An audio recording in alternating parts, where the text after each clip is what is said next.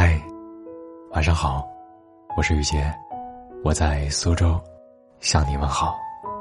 今晚要和大家分享的文章是：换一个人结婚，婚姻会好吗？作者：张工。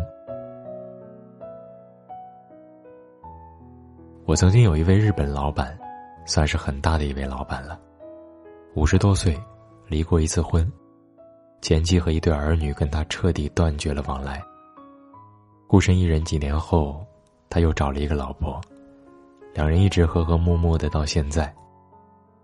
我在日本出差的时候，亲眼看见他晚上九点钟下班以后，走回在六本木的豪宅，晚上还跑去便利店买肉和蔬菜。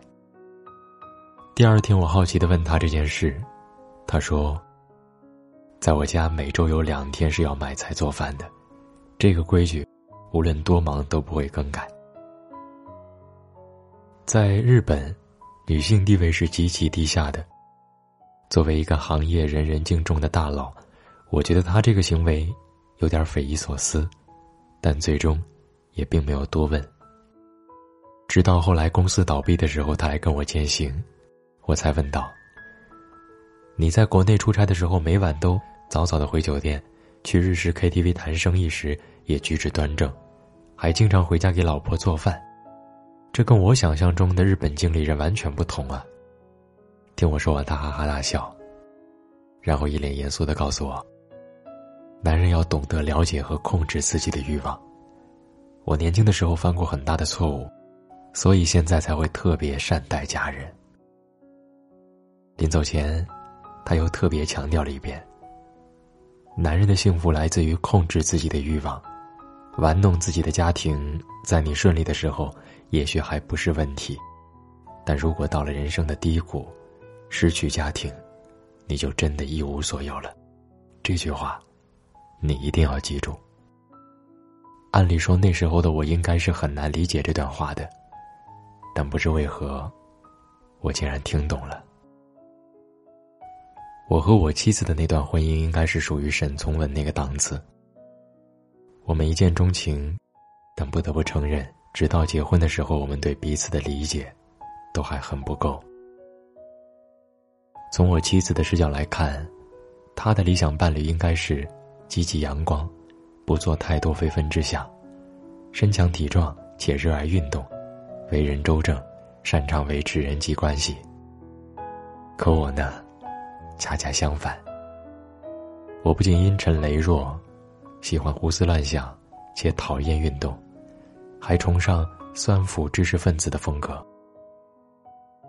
所以我们的生活状态后来是这样的：感情让我们随时都渴望拥抱在一起，但许多三观上的问题，又把我们搞得非常的疲惫。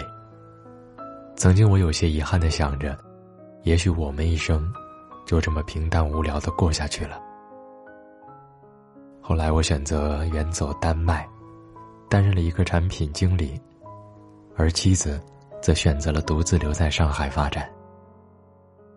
由于对丹麦天气的不适应以及部分同事的不友好，再加上对全球市场缺乏认识，我过得非常的沮丧和颓废，甚至到了需要吃药维持情绪的程度。我的妻子隐约发现了一些异样。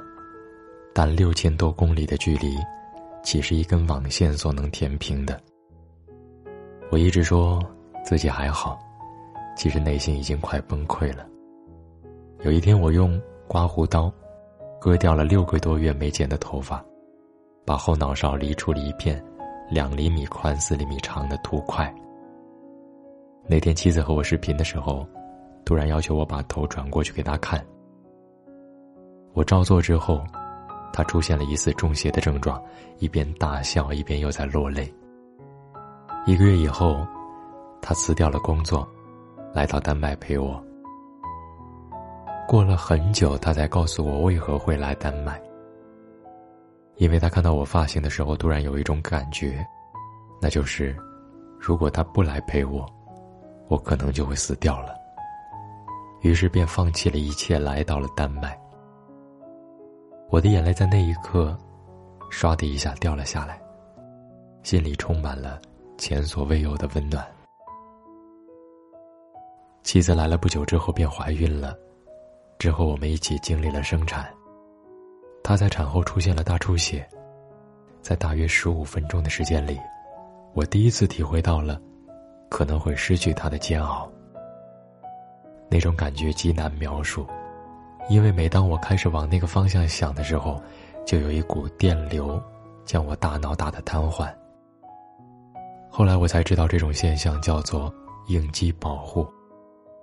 原因是，我的神经系统经过评估后，觉得我可能无法接受这样一种结局，于是便强迫我不再去想。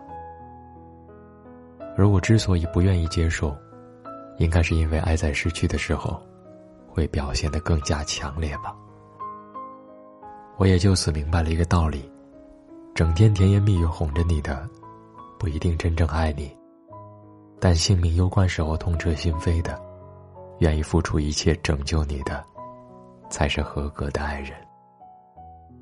婚姻对一般人的价值，并不是让你每一天都开开心心。也不是让你能够一直体会到爱和激情。很多时候，婚姻甚至是相反的。他用红绸捆住你的手脚，把一大堆不相干的三姑六婆、人情世故绑在一起，让你疲劳，让你怀疑这一切到底有什么意义。但如果你经历的够多，终有一天你会明白，婚姻的真正价值。其实体现在人生的暗面，在你寂寞的时候，突然有一个人听你一语，陪着你无所事事；在你空虚的时候，心头会突然出现一个眼神，让你觉得要改变一些什么；在你被打倒在地、踩上一只脚的时候，有一扇门依然会为你开启，里面的人不仅不会苛责你。还会努力抚平你的伤口，为你的悲伤而悲伤。我记得在我的结婚的婚宴上，我曾经的那个日本老板，竟从遥远的东京送来了视频的祝福。也许是以前没有这么做过，视频里的老头很不自然，用僵硬的语调祝我新婚快乐，并让我以后带着妻子到东京去玩儿。